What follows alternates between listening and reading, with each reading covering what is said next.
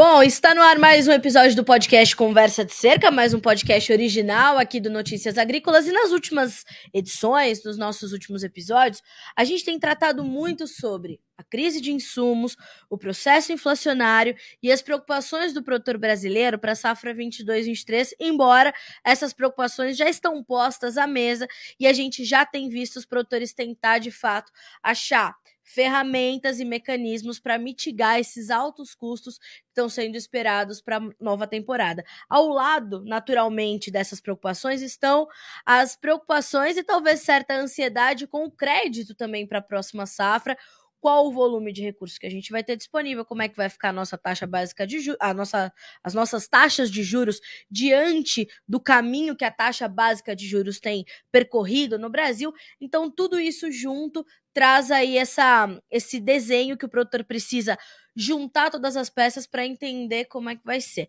Por isso que do outro lado da cerca, neste episódio, está Antônio da Luz, economista-chefe da Farsul, que é a Federação de Agricultura do Estado do Rio Grande do Sul, grande parceiro do Notícias Agrícolas já tem tempo, né, Antônio? É um prazer receber você, dessa vez, pela primeira vez, neste podcast. Seja bem-vindo.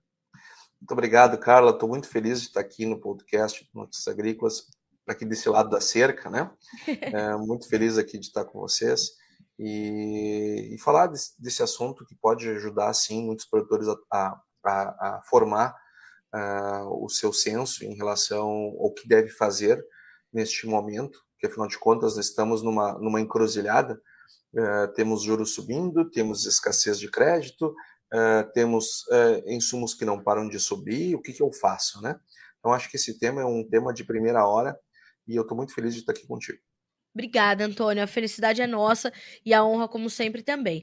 Antônio, a primeira pergunta que eu quero te fazer ela é bastante direta. O produtor está preocupado com o crédito para a safra 2020-2023? Ele está temendo o que vem de notícia para ele para essa próxima temporada? Sim, e eu, eu diria que a nossa preocupação não é de hoje, Carla. Não é de hoje certo. mesmo. Que veja, nós estamos desde o dia 7 nós estamos desde o dia 7 de fevereiro sem plano safra. O que nós. O, dia 7 de fevereiro, nós ficamos sem nada, nada, nada, nenhum recurso do plano safra eh, foi disponibilizado para os produtores. A partir de março, foi liberado exclusivamente custeios da agricultura familiar. Só. Certo. E, e, e agora nem mais isso. Então, o que está acontecendo?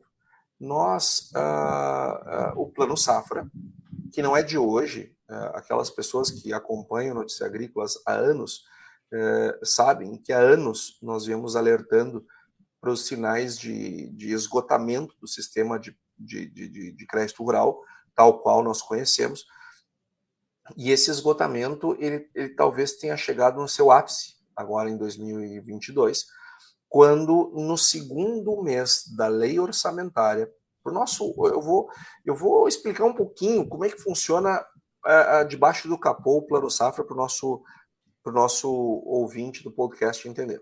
O Ótimo. plano safra ele, ele, ele tem como fonte de recursos, a primeira coisa que tem que ficar claro, o dinheiro não é do governo, tá? O dinheiro não é do governo. Aquele dinheiro são é, que são recursos bancários e do mercado de capitais. É dali que vem o dinheiro, tá? Antigamente, naquela tempo lá do plante que o João Guarante, aquelas coisas todas, a, lá sim, era o governo que financiava a agricultura. É, até o início da década de 90, o governo financiava a agricultura. Desde 1996, não é mais assim. O dinheiro que financia o Plano Safra são recursos da poupança, recursos do depósito à vista e recursos livres das instituições bancárias. Para investimento, aí sim tem o funding do BNDES. Agora, o governo com o tesouro não financia a agricultura. Porém, ele na parte que é controlada do Plano Safra, ou seja, recursos de poupança, recursos dos depósitos à vista, o governo dá as regras. Olha, você pode pegar o dinheiro que você capta em poupança e direcionar para crédito rural. Você pode pegar uma parte dos seus depósitos compulsórios e direcionar para crédito rural. Porém, para fazer isso, a regra é essa aqui, ó. Tem que cumprir essas regras. Essas regras estão no manual do crédito rural. E alguma parte desses recursos, sobretudo a agricultura familiar, o Tesouro equaliza os juros. Ou seja, ele não empresta o dinheiro, mas ele paga um pedaço dos juros para o crédito não ficar tão caro para o produtor. Bom, isso é eficiente, isso não é eficiente, isso é, uma, isso é um outro debate. Eu acho que não, tá? Eu acho isso mega ineficiente. Uhum. o que acontece? O, o, o Tesouro, ele diz para o banco, ó, oh, eu vou te subsidiar, viu? Tá, beleza. Mas você precisa preencher esse papel, esse papel, esse papel, esse papel, esse papel.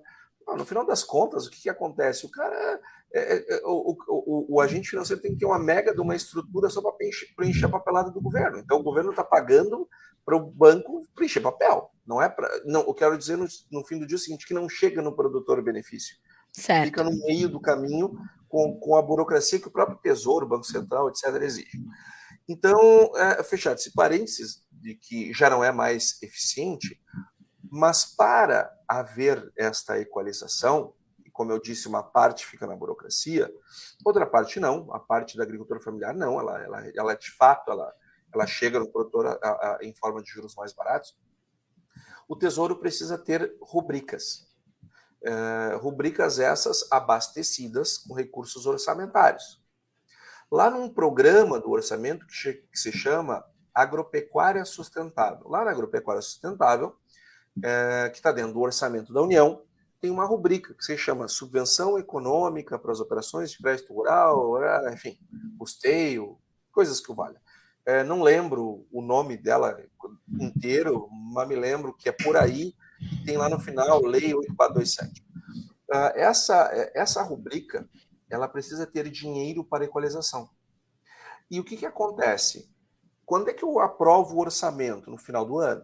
Né? No máximo no final do ano. Para Sim. passar a viger a partir do dia 1 de janeiro. Quando é que eu disse que nós ficamos sem dinheiro para o Plano Safra? Fevereiro. Fevereiro. Ou seja, um, um orçamento para um ano inteiro, no segundo mês nós já estávamos sem dinheiro. Então, qual é o sentido? Qual é o sentido de um plano safra que no segundo mês já não tem dinheiro? Claro. E aí não temos em, em fevereiro, não temos em março e não temos em abril. Agora, nós, nós precisamos de um PLN, PLN1, uh, uh, que dizem que vai à votação dia 28, eu tenho minhas dúvidas, tenho minhas dúvidas porque, em primeiro lugar, desde a semana posterior à Expo Direto, que aconteceu no início de março, ele está para ser votado e até hoje não foi.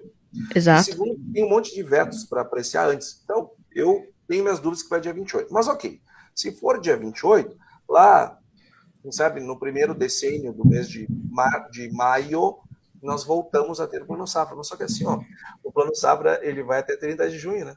A partir de 1 de julho começa outro Plano Safra. Sim. Então, se nós não temos dinheiro para esse plano safra, imagina para o próximo. E os, 8, e os 800 milhões que vão entrar no PLN, eu não sei se passa de setembro. Uh, recursos de investimentos, por exemplo, a minha expectativa é que eles não durem sequer um dia, que em algumas horas o dinheiro para o ano inteiro se esgote. Meu Deus. Então, é, é, é, o plano safra, conforme a gente vem falando há bastante tempo aqui no Notícias Agrícolas, em todas as plataformas do Notícias Agrícolas, agrícolas uh, ele vem dando sinais de, de exaustão. E o que, é, o que, em parte, é normal. Tá? Eu acho que o que está acontecendo agora, e eu vou falar mais para frente, eu vou voltar nesse assunto, se me permitir, Carla. Por favor. Como é que chegou nesse, nesse, nesse problema? Porque, é, por que, a coisa ficou tão grave agora? Porque eu acho importante o ouvinte do Notícia Agrícola saber. Eu acho importante ele saber que o crédito do, do, do, do, do Plano Safra ele está indo para fundão eleitoral. É, se ele não vai ter crédito, bom, então quem sabe ele compra insumo com santinho, com adesivo, com chaveiro, é, sei lá, com alguma coisa assim, ver se o pessoal que distribui insumo aceita. É importante o produtor saber que nós estamos sem plano safra por causa das emendas de relator, 16 bilhões desse escárnio, desse escândalo que são as emendas de relator. Então, é importante o, o, o nosso, o nosso ouvinte do podcast saber que o, o, orçamento da agropecuária para 2022 é, apesar de toda a inflação, ele é menor do que 21. E é importante que o nosso ouvinte do podcast saiba que o orçamento da, da, da agropecuária, que é na casa dos 20 bi, costuma ser executado 50%, 55% do valor orçado, todo ano.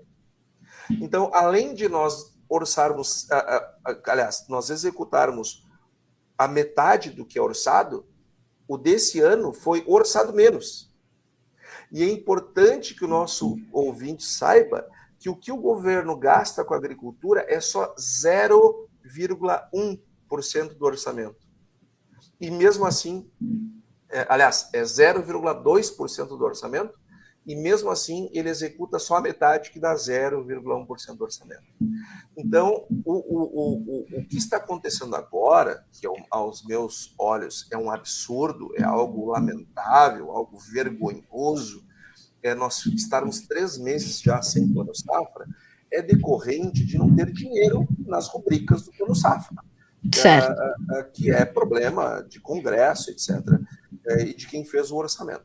Agora, é também verdade que mais hoje ou mais amanhã o plano safra ia chegar num estado de exaustão, porque, cara, não é à toa que o governo, e eu acho que ele fez isso muito certo, tá?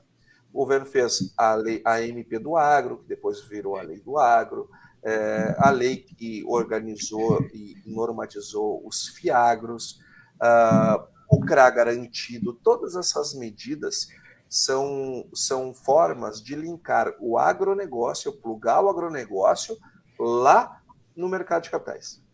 Porque o sistema, tal qual nós conhecemos hoje, não dá conta de sustentar a demanda de crédito agropecuária. Ele nos ajudou a chegar até aqui. Lá em 1996, quando ele foi criado, ele era genial. Nós olhávamos para o teto de, de, de, recursos, parecia que não ia chegar nunca. Só que ali em 2010 já chegou. Então, nós, nós estamos ano a ano forçando um sistema que não tem mais condição, que não consegue gerar poupança e depósito à vista o suficiente para financiar o agronegócio, que cresce muito mais que a economia. Então nós precisamos outras fontes e o mercado de capitais é o caminho e não é e não foi de graça que o governo criou a lei do agro e o fiagro. Antônio, é, é bom, claro que há é, muitas pérolas né, nessa, nessa resposta que você acabou de me dar, é, e nesse entendimento, principalmente da nossa audiência, do que está acontecendo com o crédito agrícola, e é o que alimenta, portanto, essa preocupação do produtor.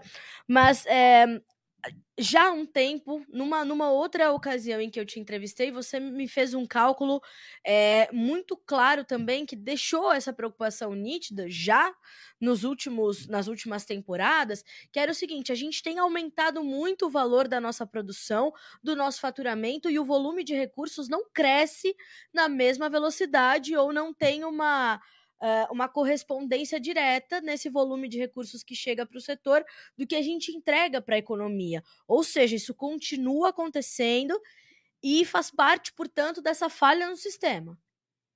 Exatamente, Carla. O que, que acontece? Uh, quando nós aumentamos a nossa produção, cada, cada hectare a mais que eu vou produzir, uh, eu vou demandar mais, mais crédito. Né? É, ah, mas Antônio, eu produzo com recursos próprios. Beleza, eu estou falando do Brasil. Cada, cada hectare que o Brasil aumenta, ele vai aumentar a demanda por crédito. Sim. E, e então esse já é um fator por si só que, que aumenta a demanda. Só que não é só isso, cara. Os custos de produção, eles vêm subindo, subindo, subindo, subindo, subindo, e esse ano eles vinham, que eles vinham assim, era assim, né? Então, veja, nós estamos uh, com 43%. A inflação dos custos de produção, uh, eu, vou, uh, eu vou trazer aqui no podcast um dado que está sendo forno agora, tá? Nosso índice de inflação dos custos de produção, ele vai vir com quase 43% em, acumulado em 12 meses. estamos divulgando agora, evidentemente, o último número fechado, março fechado, né? E, e, e, e, o que, que acontece? Por 43%, eu preciso de 43% mais recursos para a mesma quantidade de produção que eu fiz no ano passado, só pelo aumento do custo de produção. Então, é. eu aumento a área, eu aumento o custo, percebe que a minha demanda por dinheiro ela é muito maior. Claro. Só que a nossa economia não cresce. Se olhar aí o crescimento, a, a, a última década foi perdida. O PIB terminou pior que começou. Então, nós, nós e, e, o PIB é quem gera os depósitos à vista, os depósitos em poupança.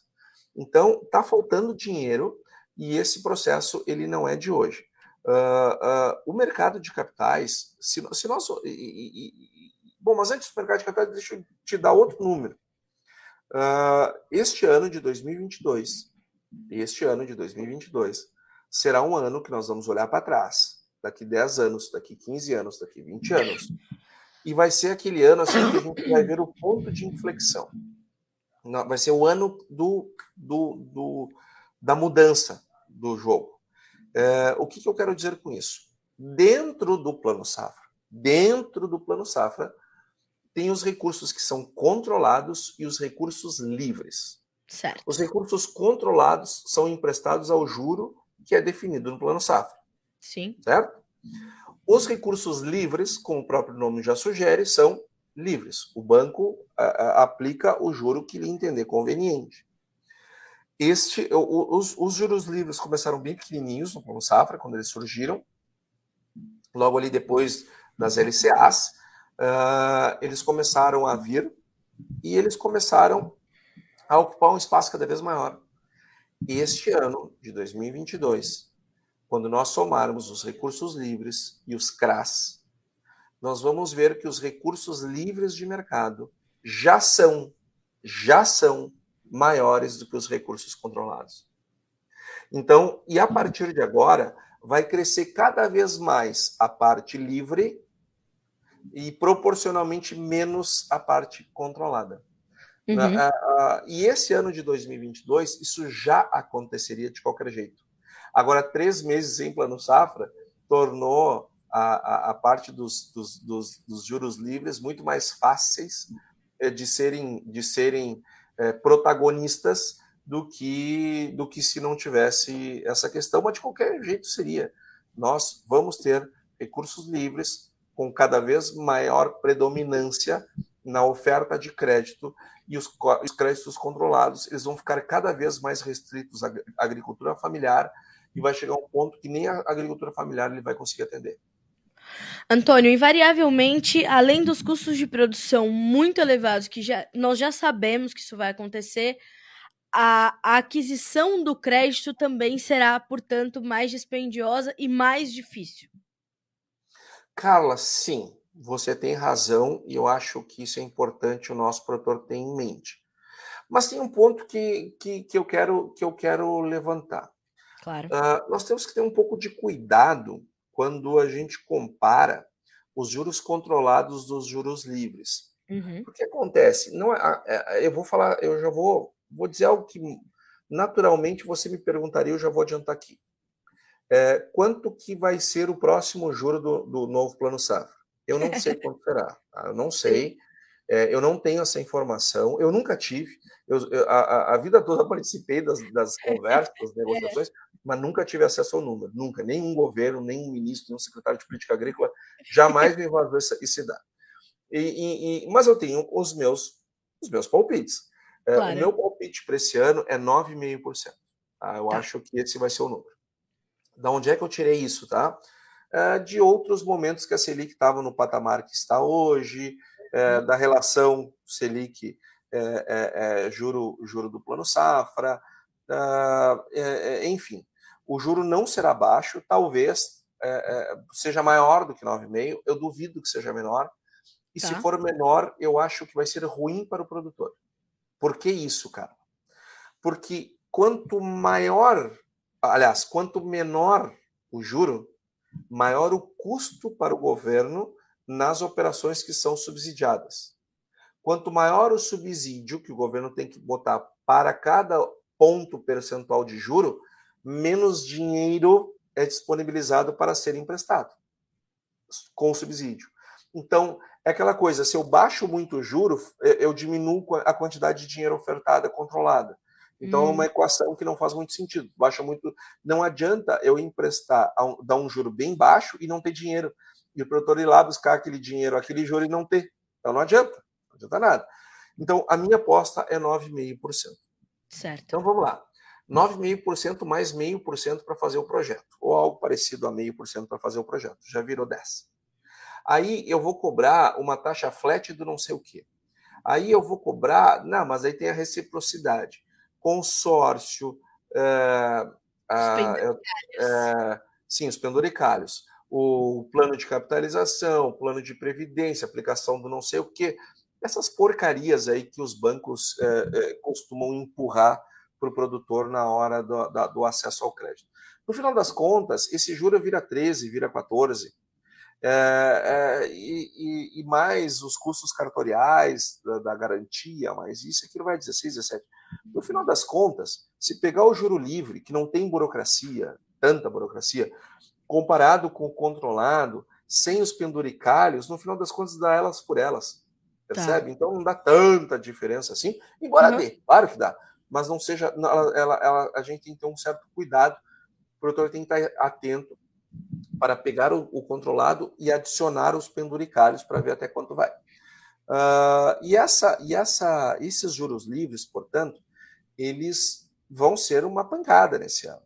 Porque 15, 16, 17%, gente, é muito dinheiro. É muito dinheiro. A agricultura não dá isso. Ela não dá espaço para você ter uma margem, e não dá uma margem tão folgada que permita que o produtor possa pagar 17% de juro com tranquilidade. Por isso a importância do produtor trabalhar desalavancado. Né? Isso, mais uma vez, nós já dissemos aqui, o crédito ele tem que ser algo que complementa e não a essência da necessidade. O, o produtor tem que comprar a, o seu custo de produção, formar seu custo de produção com os seus recursos e complementar com o recurso do crédito, e não o contrário. Eu sei que muita gente vai ouvir isso e vai dizer: ah, não, é muito fácil falar, difícil é fazer. Claro que é mais fácil falar do que difícil fazer, porque fazer exige sacrifício, exige ir para ir uma feira e não se entusiasmar é, com, com ferro, significa uh, uh, uh, você não sair arrendando área pagando qualquer preço, saindo arrendando área sem saber se pode ou não pode, tendo que fazer conta antes, ou seja, exige alguns sacrifícios. Então, mas via de regra, sim, dá sim, e está cheio de produtor que trabalha 100% com recurso próprio. E, e, e, olha lá quem é que mais cresce, vê se não são esses. Então, nós temos uma, uma, uma, uma, uma, uma necessidade de, de, de, recursos próprios, sobre os quais não vão incidir o juro que, que incide o recurso do, do, do, do, do, eh, do mercado financeiro. Então, eu pergunto, é, se você pegar o seu recurso e aplicar, vai conseguir ganhar, ganhar 17%? Não vai, né? Agora, paga 17% para tomar crédito. Cadê, o, cadê a lógica disso? Assim como tem que ter dinheiro para comprar, como o produtor precisa de insumos, precisa de máquinas, precisa de gente, precisa de químicos e precisa de capital próprio também. É ponto. E tem que formar. Não forma num ano, forma em dois, forma em três, forma em dez, mas forma. Forma porque pagar os juros do jeito que estão torna a competitividade do produtor mais baixa, drena recursos, drena lucratividade e expõe o negócio a, a níveis de riscos mais elevados. Antônio, o produtor ele tem essa percepção, primeiro, de que não se trata de recurso público, de que não é uma, né, um subsídio do governo, não é um financiamento, não, não é a, o governo bancando a agricultura brasileira, número um.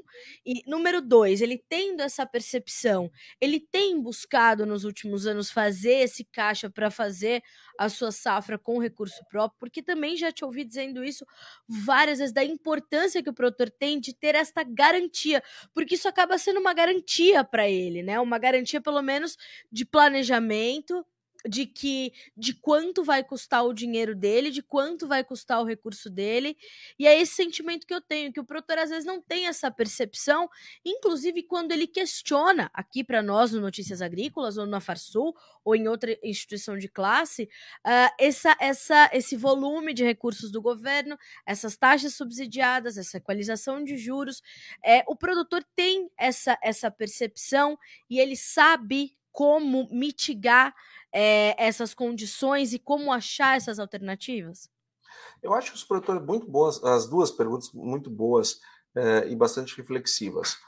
Eu diria que produtores que são melhor equipados, digamos assim, uh, produtores que se preocupam com a vida fora da porteira, produtores que uh, se interessam pra, de saber como é que as coisas funcionam, eles sabem que os recursos do crédito rural não são governamentais, sabem que os recursos são privados e uma parte daqueles recursos, em dois, a partir de 2022, a menor parte, ela recebe algum tipo de subvenção do governo. Subvenção na taxa de juros, mas o dinheiro não é do governo. O, o, o que o governo faz é subvencionar uma parte dos juros. Não é nem todo o juro, é uma parte dos juros. Exato. Mas o dinheiro, o dinheiro do funding que o produtor vai pegar não é, não é do governo há muito tempo. Eu te diria que não é uma visão majoritária, porque se fosse uma visão majoritária por parte dos produtores, não existiria nem mais lançamento de plano safra. Exatamente. é uma mega de uma cerimônia onde o governo anuncia um dinheiro que não é dele. Então, é, se o produtor tivesse noção de onde é que sai o dinheiro majoritariamente, é, é, ele não faria mais nem sentido aquele tipo de ação daquele jeito. Eu acho importante, sim, o governo vir é, é, lançar alguma coisa, demonstrar, desculpem, é, demonstrar a sua preocupação com o agro. Acho bacana, acho isso muito simpático. Mas ele, ele, eu só me lembro de um secretário de política agrícola que foi o Wilson Vaz de Araújo, no seu discurso é, de lançamento, é, deixar claro que aqueles recursos não eram públicos. Geralmente, até porque ele é um técnico, né? Geralmente os políticos eles fazem questão de fazer um discurso dúbio que dá a sensação para o produtor que ele está sendo muito ajudado, quando na verdade aquele dinheiro nem do governo é.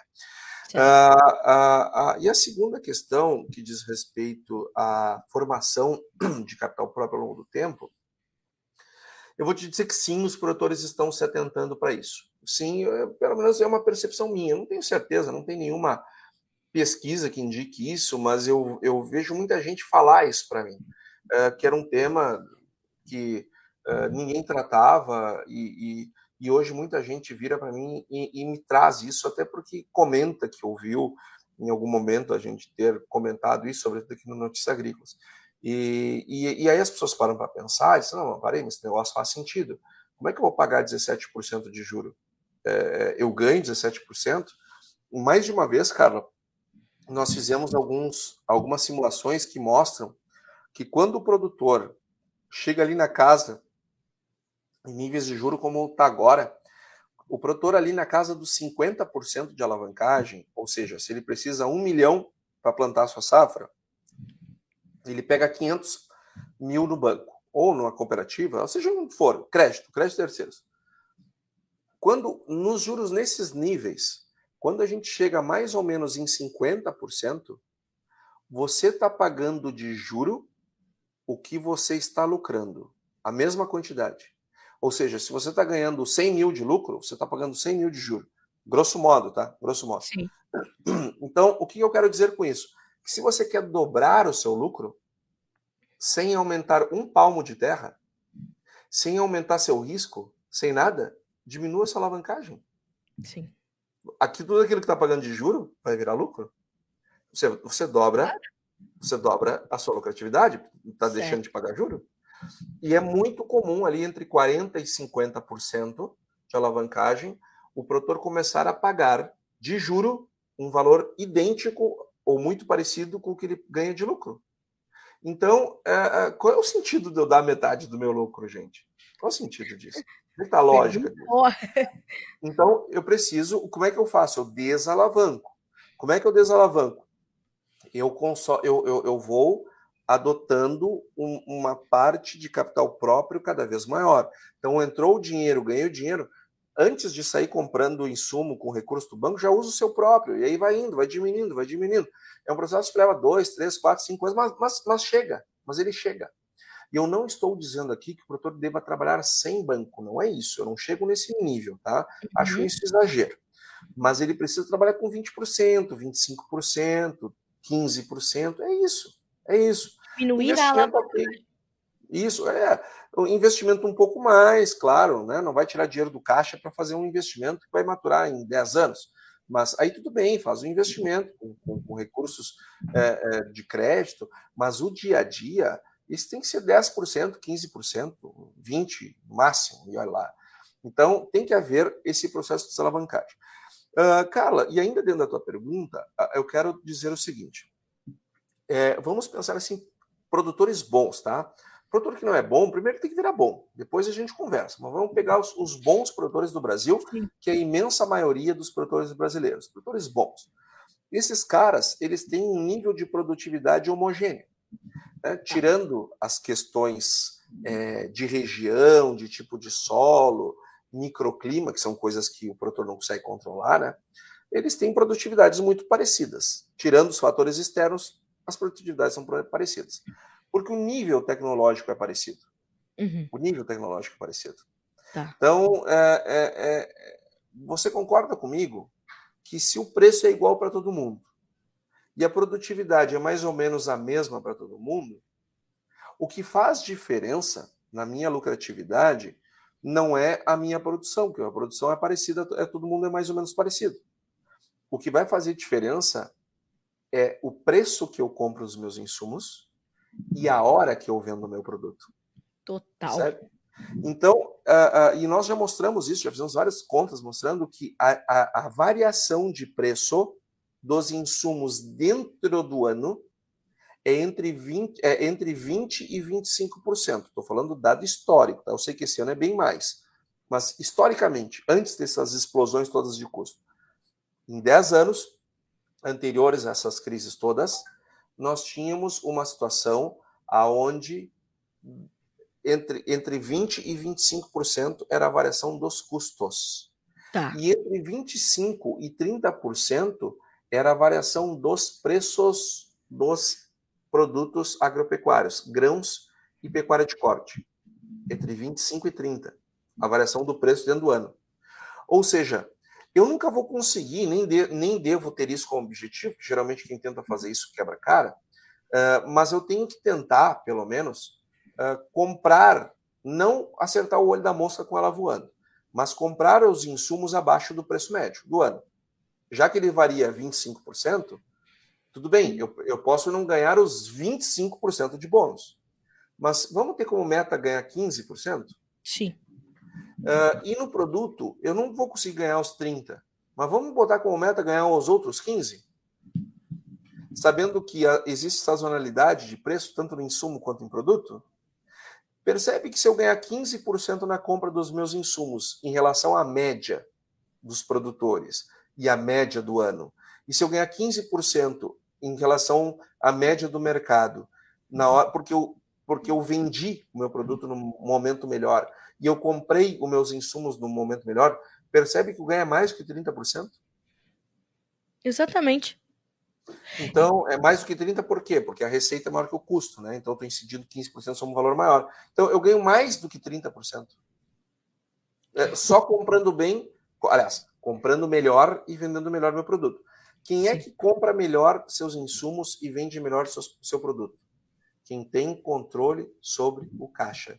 Quem é que tem controle sobre o caixa? Quem tem capital próprio. Quem tem capital próprio compra insumo quando quer. Quem não tem capital próprio compra insumo quando o banco libera o dinheiro. É, é um fato. É um fato. É o que eu falei, né? A gente é, a gente precisa trazer mais desse tipo de informação para o produtor, porque essa situação, né, de, de ah, o produtor precisa ter esse fluxo de caixa saudável, não saia comprando, não saia arrendando, não vá para uma feira não, essa é a oportunidade da minha vida, eu vou, vou levar, né? É, e, e, eu percebo que você tem batido muito nisso, né, Antônio, nos últimos anos, é, e justamente por conta dessa volto a falar sobre isso, né? Dessa falha no sistema do plano safra. Se estuda mudar esse, esse sistema, uh, olhando mais para esse perfil que o produtor teria que ter, ou que vem buscando ter, uh, eh, para tentar equilibrar mais as relações, Antônio? Ou não, ou nem ao menos se discute essas mudanças que seriam completamente possíveis e muito oportunas para o produtor brasileiro, para que, inclusive, ele garanta a sustentabilidade dos seus negócios. Perfeito, Carla. Como nós caminhamos para um sistema de crédito mais livre, ou seja, aonde uh, produtores e agentes financeiros negociam livremente as taxas de juros e, e pactuam entre si uma determinada taxa, eu posso tirar uma taxa, você pode tirar outra, né? Não é uma coisa que o governo diz, ó, é X, todo mundo tem que se adaptar a isso. Não. Cada agente financeiro e cada produtor vão chegar num valor para aquela operação, baseado no nível de risco daquela operação. Então, o que está acontecendo? No momento que o mercado de capitais cresce dentro da, da composição de crédito do, do, do produtor rural, uh, uh, e eu tenho dentro do sistema bancário uma, uma, uma livre negociação uh, de taxas, vai pegar taxas menores quem for mais organizado, em primeiro lugar. Ou seja, aquele produtor que consegue demonstrar para os agentes financeiros qual é o risco dele. Então, se eu tenho um balanço, se eu tenho um DRE, se eu tenho um DFC, e que eu entrego lá para o agente bancário e ele vê, a, analisa, em primeiro lugar, eu tenho os instrumentos, já comecei bem. A maioria não tem nada. Quando eu não tenho nada, o que, que acontece? O banco, ó, eu não sei quem é o Antônio. Se eu não tenho um balanço, um DRE um DFC, o banco vira, eu não sei quem você é. Não sei quem você é. Porque, olha aí, ó, eu não sei, eu não, você não, não consegue me demonstrar nada. Então, se eu tenho os demonstrativos, eu já pelo menos já me diferencio. Ó, eu, o banco consegue analisar corretamente qual é o risco. Se ele não consegue saber qual é o risco que eu sou, ele vai pressupor que eu sou risco máximo. Percebe? Então ele vai dizer assim: ó, o Antônio é risco máximo. Por quê? Porque não tem nada aqui para me demonstrar, eu vou tratar ele como máximo. Então, uh, o que, que acontece? Hoje, quando eu opero dentro de um banco, ele está vendo lá meu extrato, ele consegue medir qual é o meu risco. Mas eu fico refém dele. Eu fico refém dele. Se eu quero fazer uma operação é, é, é mercado de capitais, que é o futuro do crédito rural, aliás, já é o presente do crédito rural, eu preciso demonstrar quem eu sou. Se eu consigo demonstrar que eu sou e que eu sou de baixo risco, eu vou pegar juros mais baixos. Se eu não consigo demonstrar quem eu sou, ou consigo e, o meu, e a minha situação é ruim, eu vou pegar juros mais altos. Mas o fato é que, do mesmo jeito que o produtor aprendeu a, a, a entender de máquina, que é uma dificuldade enorme, porque tem 500 tipos, e cada uma com uma funcionalidade, a marca A, a marca B, o trator A, o trator B, a colheitadeira A, B ou C, aqueles painéis cheios de botões, enfim, é, acho que hoje é mais fácil pilotar um avião do que uma, uma máquina dessas. Sim. E ele aprendeu. É, é, fertilizar o solo é um desafio, não é fácil. Acertar lá a composição, fazer mapa de solo, fazer agricultura de precisão, essas coisas todas, é muito difícil. E o produtor faz é, saber aplicar e escolher é, quais são os produtos químicos, acertar a, a, forma de fazer, o dia, as condições climáticas, etc. Tudo isso é complexo e o produtor sabe fazer. Sim. Ou seja, a parte gerencial, que é onde ele está botando, deixando muito dinheiro na mesa, é mais fácil do que essas coisas. Se ele aprendeu a, faz, a fazer, a tocar os processos produtivos, a parte de gestão vai ser muito mais simples, desde que, obviamente, ele se interesse pelo tema e, e, e coloque alguma energia nesse processo. Você sabe, Antônio, que num dos primeiros episódios do, do Conversa de Cerca, eu entrevistei um representante do mercado de capitais, é, uma pessoa bem é, bem distante, é difícil dizer, mas assim, distante do mundo que a gente vive, porque o agronegócio é muita vivência, né? Uh, mas ele dizia o seguinte: olha, demorou. Eu até fui buscar aqui o, o, episódio, né? A gente tá. Esse episódio é o episódio 50, e isso foi no episódio 13. Uh, ah, e ele dizia o seguinte: demorou, mas a ficha da Faria Lima caiu né? Que a gente precisa olhar para o agronegócio. O mercado de capitais precisa olhar para o agronegócio. E uma melhor gestão de risco e mais transparência no setor, no melhor sentido da palavra, essa organização, esses balanços em dia, essas metas de sustentabilidade bem definidas, essas metas sociais bem definidas, toda a contabilidade muito profissionalizada, atraiu muita atenção do mercado de capitais. E como ele mesmo falou, demorou, mas a ficha caiu. Acho que dos dois lados, né, Antônio? Quando a gente começa a ver o mercado de capitais olhando para o mercado do agronegócio, já é um, um trampolim e tanto, e assim, é pouco para a gente dar um salto pode mudar muito a, a direção das gestões no país e do próprio setor dentro do, do, do, da engrenagem complexa que é a economia brasileira, não? Perfeito. O, nós temos que entender que, assim como o, o, a Faria Lima uh, despertou para o agronegócio, o agronegócio também despertou para a Faria Lima. Exato. E, e, e o que, que acontece? Vamos lá, para nós vermos como isso não é tão novo, né?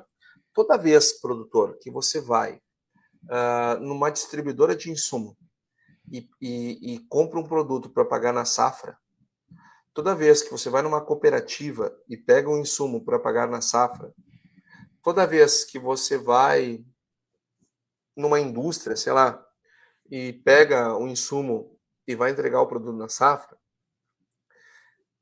certamente 80%, 70%, 80% dessas vezes, atrás dessa operação tem um CRA. Um CRA ou da multinacional, ou da distribuidora de insumo, ou da cooperativa, ou da determinada indústria. Mas 70% das vezes tem um CRA. E, e, e, o que é um CRA? É uma operação em mercado de capitais, aonde o produtor entrega um recebível, uma nota promissória, uma CPR ou coisa do tipo, aquela, aquele originador concentra de vários produtores. Esse originador pode ser a cooperativa, pode ser uh, uh, a revenda, enfim, uh, e ele vai então ceder estes recebíveis para serem securitizados, transformados num CRA que vai ao mercado de capitais, certo? É isso. E aí com isso, e, e você só consegue pagar prazo safra porque teve uma operação de mercado de capitais. Então, o mercado de capitais ele já está no agronegócio, o agronegócio já está no mercado de capitais há bastante Sim. tempo. Só que qual é a diferença do mercado de capitais para o banco? O banco, eu tenho um extrato que diz tudo o que eu fiz. O, o, o, na Faria Lima, eu não consigo, eu não vou chegar lá com os meus extratos. Sim. Eu preciso, o, banco está ali o dia inteiro, né, com os sistemas, lendo o que, o, o que aquele cara está fazendo e fazendo cálculos automáticos para ver o nível de risco daquele produtor. Quando eu vou fazer operações em mercado de capitais, eu preciso fazer o que qualquer empresa faz: balanço, DRE, FC. Então, nós precisamos balanço patrimonial, DRE é demonstrativo do resultado do exercício e DFC demonstrativo do fluxo de caixa. Então, com essas, é, é, eu preciso mostrar para quem está me emprestando quem eu sou. Se eu não consigo mostrar quem eu sou, eu não vou conseguir tomar dinheiro barato nunca. Porque eu sempre vou ser visto com riscos. Ah, mas vocês não sabem quem, com quem vocês estão lidando. Eu sou fulano de tal, eu planto 5 mil hectares, 10 mil hectares, 100. Dane-se. Não importa. Não importa o seu tamanho. Porque o que, que acontece? Eu plantar muito mais significa só mais risco. Percebe? Porque Sim. vai pegar mais dinheiro. Então, não, não, não é o tamanho que eh, o problema. Você pode fazer uma operação pequena, pode fazer uma operação gigantesca. O que, para avaliar o risco da operação, eu preciso olhar os instrumentos de gestão do produtor. Então, eu, eu posso ter uma operação bem pequenininha, que o risco é baixíssimo, e uma operação enorme com risco altíssimo. Eu posso também ter o contrário, uma operação bem pequenininha com risco altíssimo ou uma operação enorme com risco baixíssimo. Depende da gestão. Então, gestão é algo fundamental que o produtor precisa estar atento. Mas eu percebo que é, a gente está evoluindo também nesse setor, não, Antônio? Eu sinto o produtor mais atento justamente a isso, porque ele sabe que se ele mantiver tudo em dia, qualquer situação que ele vá tentar, até porque hoje é, a gente, quando a gente fala de crédito, a gente não fala mais, mais só de dinheiro. Né? A gente fala de credibilidade, a gente fala das questões ambientais, a gente fala de ISD, a gente fala de uma